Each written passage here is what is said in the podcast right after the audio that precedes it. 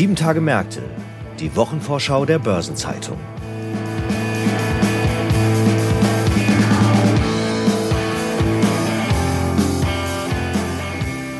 Herzlich willkommen zu einer neuen Episode von Sieben Tage Märkte, der Wochenvorschau der Börsenzeitung. Heute ist Freitag, der 12. Mai und die bevorstehende 20. Kalenderwoche hat viele unterschiedliche Termine und Ereignisse zu bieten. Wir betrachten diesmal unter anderem die Wahl in der Türkei, die Zahlenvorlage zum ersten Quartal der Commerzbank und die Themen auf der Hauptversammlung der deutschen Börse. Einen besonderen Blick werfen wir jedoch auf die Zahlen von Siemens und Siemens Energy für das zweite Quartal. Die werden im Laufe der Woche präsentiert. Mein Name ist Franz Kongbui, ich bin Redakteur bei der Börsenzeitung und gemeinsam mit Dr. Michael Flemich, Leiter unseres Münchner Korrespondentenbüros, sowie meiner Kollegin Sabine Reifenberger stelle ich Ihnen die Themen und Ereignisse vor, die in der anstehenden Woche wichtig werden. Wir beginnen mit Siemens und Siemens Energy und hierzu begrüße ich Michael Flemich in München. Hallo Michael. Grüß dich, Franz. Es freut mich, dass ich heute bei dem Podcast dabei sein darf. Ja, ich freue mich auch, Michael. Am Montag legt Siemens Energy Zahlen zum zweiten Quartal vor, am Mittwoch folgt dann Siemens. Lass uns chronologisch vorgehen. Bei Siemens Energy war ja in den vergangenen Wochen so einiges los. Unter anderem gab es nach einem verhagelten Start ins Geschäftsjahr dann Mitte März eine Kapitalerhöhung. Wie ist denn nun die Lage bei der Siemens-Tochter? Sie ist besser, als sie aussieht. Klar, du hast recht. Die Windkraft-Tochterfirma Gamesa verdirbt Siemens Energy auch im laufenden Geschäftsjahr das Ergebnis. Wieder einmal muss man sagen. Denn Siemens Energy wird erneut einen Nettoverlust abliefern. Voraussichtlich wird er auf der Höhe des Vorjahres von rund 650 Millionen Euro liegen. Na, da geht ja dann eine Menge Geld im Bach runter. Warum ist das so? Siemens Gamesa hat seit gut einem Jahr einen neuen Vorstandsvorsitzenden. Dieser Jochen Eickholt hat sich einen Ruf als Sanierer erworben. Nun flöht er eben das Portfolio von Siemens Gamesa. Leider findet er dabei immer wieder etwas. Im ersten Quartal hat sich herausgestellt, dass Komponenten installierter Windkraftanlagen häufiger kaputt gehen als gedacht. Das kostet eben viel Geld. Ja, aber trotzdem sagst du, die Lage ist besser, als sie aussieht. Stimmt. Erstens werden die Probleme von Siemens Gamesa endlich wirklich angegangen, weil die Mutter Siemens Energy das Unternehmen mittels einer Kapitalerhöhung fast komplett übernommen hat. Zweitens gibt es in der Windkraftbranche kaum mehr Lieferprobleme. Zudem steigen die Preise für Windräder. Drittens entwickeln sich die anderen Segmente von Siemens Energy besser als angenommen. Dazu gehört beispielsweise das Geschäft mit konventionellen Kraftwerken. Dies hat übrigens auch der Kapitalmarkt erkannt. Der Aktienkurs von Siemens Energy ist seit Jahresbeginn um 30 Prozent gestiegen. Ja, das klingt alles in allem tatsächlich nicht schlecht. Wenden wir uns dem Mutterkonzern zu, der, wie erwähnt, zwei Tage später die Zahlen zum zweiten Vierteljahr liefert. Da war ja ebenfalls so einiges Positives zu vermelden. Damit meine ich durchaus auch den Corporate Finance Award der Börsenzeitung, den Siemens vor wenigen Tagen in der Kategorie Digitales erhalten hat. Ja, da hast du recht. Siemens hat den Preis für den Kauf von Brightly erhalten. Naja, nicht jeder muss diesen Namen kennen. Es handelt sich um ein Unternehmen, das Software für das Warten von Gebäude herstellt und nicht einmal tausend Leute beschäftigt. Trotzdem, die strategische Bedeutung für Siemens ist enorm. Denn bisher hat sich Siemens Digitalkompetenz in jener Sparte hinzugekauft, die für die Automatisierung der Fabriken sorgt. Nun folgt der Software-Nukleus für die zweite wichtige Sparte, in der unter anderem die Gebäudetechnik zu Hause ist. Ja, das klingt strategisch sinnvoll. Kommen wir zum Quartalsgeschäft. Ende März war zu lesen, dass das Unternehmen einen Sondergewinn in Höhe von knapp 1,6 Milliarden Euro, und zwar nach Steuern, eingestrichen hat. Erzähl mal, Michael, wie es dazu kommt. Ja, eine Menge Geld für wahr. Dies hat mit etwas zu tun, über das wir bereits gesprochen haben, Franz. Der Kapitalmarkt hat Siemens Energy wiederentdeckt. Weil der Aktienkurs so stark gestiegen ist, ist auch die Beteiligung von Siemens an Siemens Energy wertvoller geworden. Der Konzern hält noch rund ein Drittel an dem Unternehmen. Dieses Paket musste Siemens im Geschäftsjahr 2021-2022 um 2,7 Milliarden Euro abschreiben. Nun folgt, zumindest teilweise, die Rolle rückwärts. Na, aber ist da noch mehr zu erwarten? Da geht doch noch was. Ja, sehr gute Überlegung, Franz. Der Sondergewinn basiert auf einem Kurs von 20,24 Euro je Aktie von Siemens Energy. Mittlerweile liegt der Kurs über 22 Euro. Wenn Siemens sich also demnächst schrittweise über die Börse von den Siemens Energy Anteilen trennen sollte, ist ein weiterer Sondergewinn zu erwarten. Okay, dann lass uns aber auch nochmal auf die Zahlen zum zweiten Quartal schauen. Was bringen die?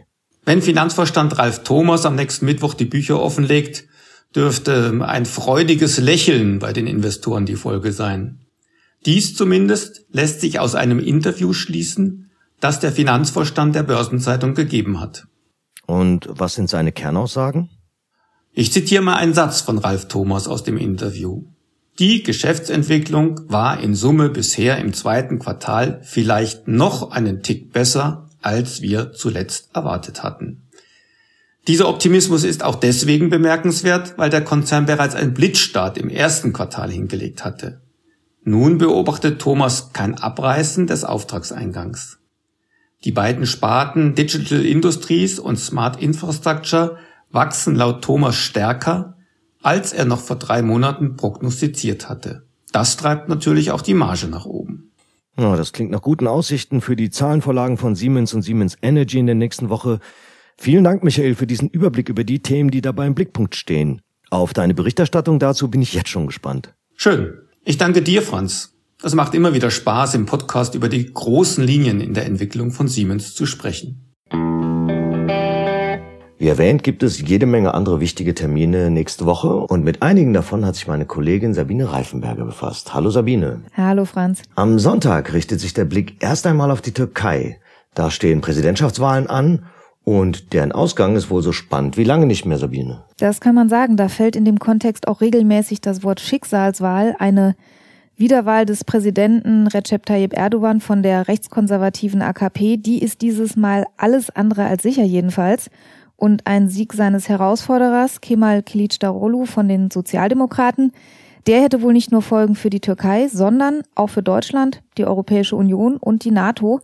Unser Kollege Martin Pirkel hat dazu mit Günter Seufert von der Stiftung Wissenschaft und Politik gesprochen und der rechnet bei einem Wahlsieg der Opposition mit einem Kurswechsel in der Wirtschafts- und Außenpolitik und mit einer stärkeren Annäherung wieder an den Westen. Ja, das wäre ja auch für europäische Unternehmen eine erfreuliche Entwicklung. Das sieht Seufert auch so. Bei einem Regimewechsel könnte die Türkei als Produktionsstandort für europäische Unternehmen wieder deutlich attraktiver werden.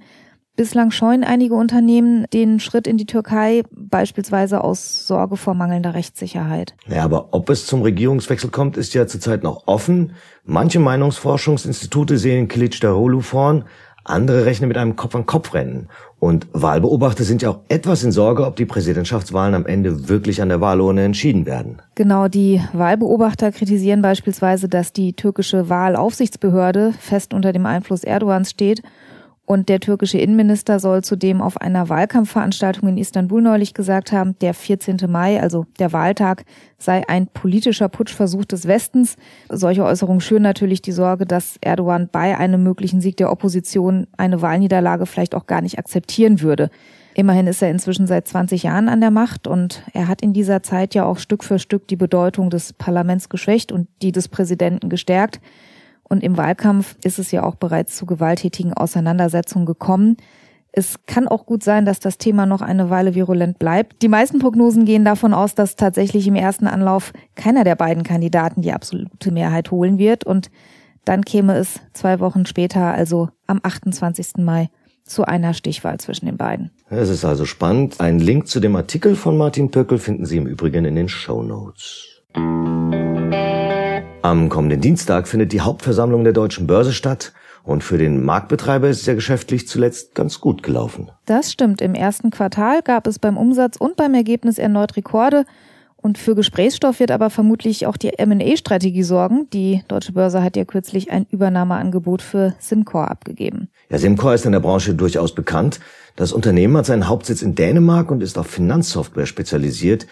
Die nun angestrebte Übernahme ist für die deutsche Börse eine Transaktion mit durchaus historischer Dimension. Das kann man sagen. Mit einem Volumen von 3,9 Milliarden Euro ist es für die deutsche Börse ihre bislang größte Akquisition. Nicht, dass man nicht schon sich zu höheren Berufen gefühlt hätte. Es gab durchaus in der Vergangenheit Anläufe für zum Teil deutlich größere Transaktionen. Die sind allerdings am Ende nie zu einem erfolgreichen Abschluss gekommen. Deswegen jetzt hier der neue Anlauf und für die Simco-Übernahme hat die Börse sich zunächst auch schon eine Brückenfinanzierung durch Morgan Stanley gesichert. Für die Umsetzung kalkuliert die Deutsche Börse mit einmaligen Kosten von 100 Millionen Euro und auf mittlere Sicht verspricht das Management sich dann erhebliche Synergien. Innerhalb von drei Jahren nach Vollzug sollen jährliche EBITDA-Synergien von rund 90 Millionen Euro realisiert sein, davon 55 Millionen Euro Kostensynergien und die restlichen Umsatzsynergien. Ja, darüber hinaus hat ja der Vorstand auch die neue Mittelfriststrategie Horizon 2026 angekündigt.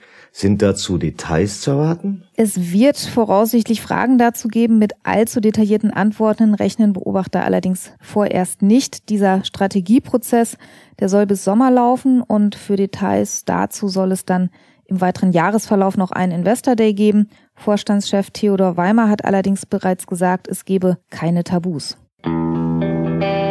Am kommenden Mittwoch veröffentlicht dann die Commerzbank ihre Zahlen zum ersten Quartal. Und die Bank erlebt gerade einen Effekt, den auch viele Verbraucher zu spüren bekommen. Alles wird teurer. Ja, man kennt das aus eigenem Erleben und tatsächlich spürt das auch die Commerzbank dabei, bemüht die sich durchaus um Kostendisziplin, aber allen Bemühungen zum Trotz gehen die Konsensschätzungen, die man auf der Webseite der Bank nachlesen kann, davon aus, dass die Kosten im ersten Quartal dieses Jahres im Vergleich zum Vorjahr wohl um gut ein Fünftel ansteigen dürften. Und da sprechen wir von einer Größenordnung von 1,7 Milliarden Euro. Ja, nun sind steigende Kosten ja oft auch der Anlass, um härter gegenzusteuern.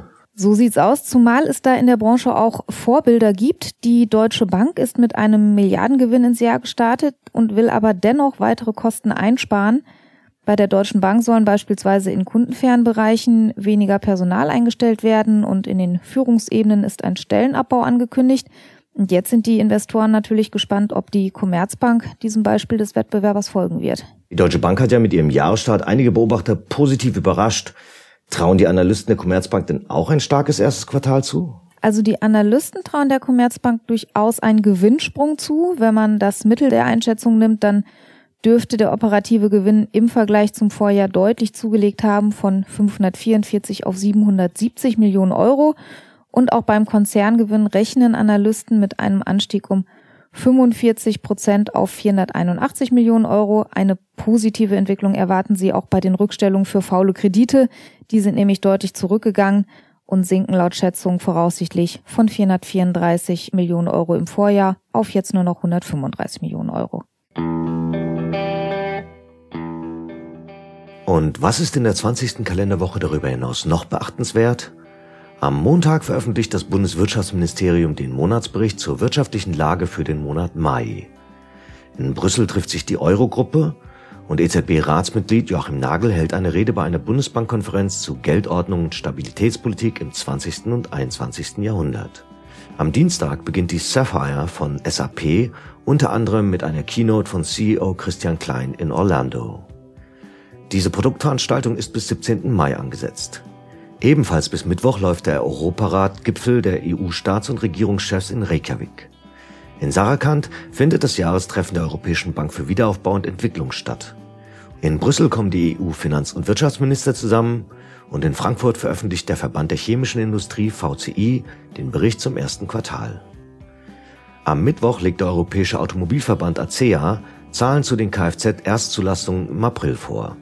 Für Donnerstag gibt es feiertagsbedingt keine nennenswerten Termine.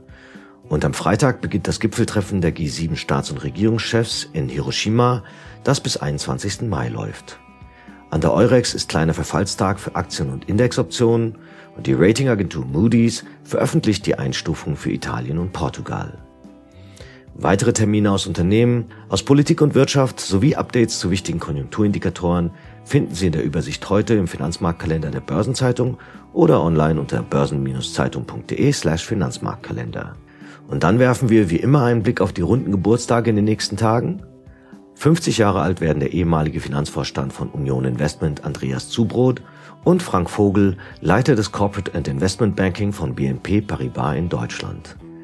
Ihren 60. Geburtstag begehen Andrea Ossel, Unicredit CEO und davor Präsident der UBS Investment Bank, der frühere langjährige Economy Vorstandschef Peter Haas, Inga Christine Beale, ehemals CEO von Lloyds of London, der CDU-Energieexperte im EU-Parlament Markus Pieper und der vormalige Norma-CEO Michael Schneider. 65 Jahre alt werden Louis Hagen, ehemals Vorstandschef der Münchner Hypothekenbank und vormals auch Präsident des Pfandbriefbankenverbands VDP, sowie Gaston Reinesch, Gouverneur der Banque Centrale du Luxembourg. Ihren 75. Geburtstag feiern Christopher Pleister, ehemals Präsident des Bundesverbandes der Deutschen Volksbanken und Raiffeisenbanken BVR und vormals auch Chef der Finanzmarktstabilisierungsanstalt FMSA, Winfried Kretschmann, Ministerpräsident von Baden-Württemberg, sowie Alexander Stuhlmann, ehemals Chef der HSH Nordbank und davor an der Spitze der WestLB. Und 85 Jahre alt wird Hans-Dieter Harich, vormals Vorstandsvorsitzender von E.ON Energie sowie Senior Advisor bei Rothschild. Aktuelle Geburtstage und Personalien finden Sie immer auch auf der Personenseite der Börsenzeitung. Es stehen daneben noch weitere beachtenswerte Gedenktage an, von denen viele im Zeichen der Familie stehen. Denn in der kommenden Woche gibt es nicht nur den Muttertag übermorgen sowie den Vatertag, der ja an Christi Himmelfahrt begangen wird, sondern auch den Internationalen Tag der Familie. In diesem Zusammenhang ließen sich auch der Internationale Tag des friedlichen Zusammenlebens und der Internationale Tag gegen Homophobie stellen. Und um das alles angemessen feiern zu können, gibt es dann noch den Internationalen Tag des Cocktails und den Deutschen Sekttag. Und daneben stehen dann noch der Internationale Tag des Lichts, der Weltfernmeldetag oder auch World Information Society Day sowie der Welttag der Barrierefreiheit an. Und wo wir gerade schon den Muttertag erwähnt haben, ein kleiner Fun Fact am Rande. Es ist nun 100 Jahre her, dass der Verband deutscher Blumengeschäftsinhaber eine Werbekampagne zu diesem Anlass, der seinerzeit zum ersten Mal in Deutschland gefeiert wurde, initiiert hat. Was die Mütter tatsächlich davon haben, sei mal so dahingestellt. Und zum Schluss noch ein paar Hinweise in eigener Sache. In der Sonnabendausgabe der Börsenzeitung finden Sie wie stets die Spezialthemaseite Recht und Kapitalmarkt. Am Dienstag führt BZ Live das Online-Seminar Recht der Fintechs durch und wegen des Feiertags Christi Himmelfahrt kommt bereits am Mittwoch eine neue Folge von Nachhaltiges Investieren, unserem Podcast rund um Sustainable Finance.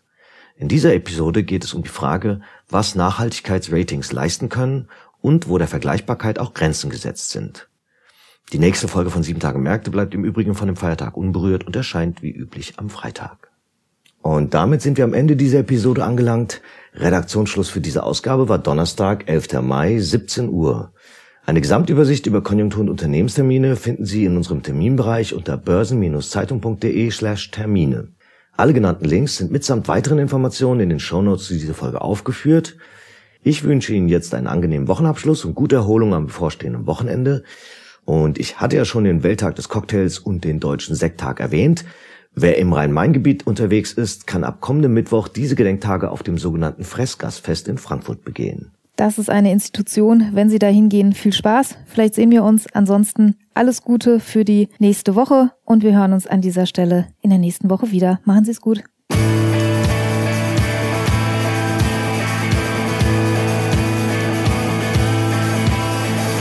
Das war Sieben Tage Märkte, die Wochenvorschau der Börsenzeitung.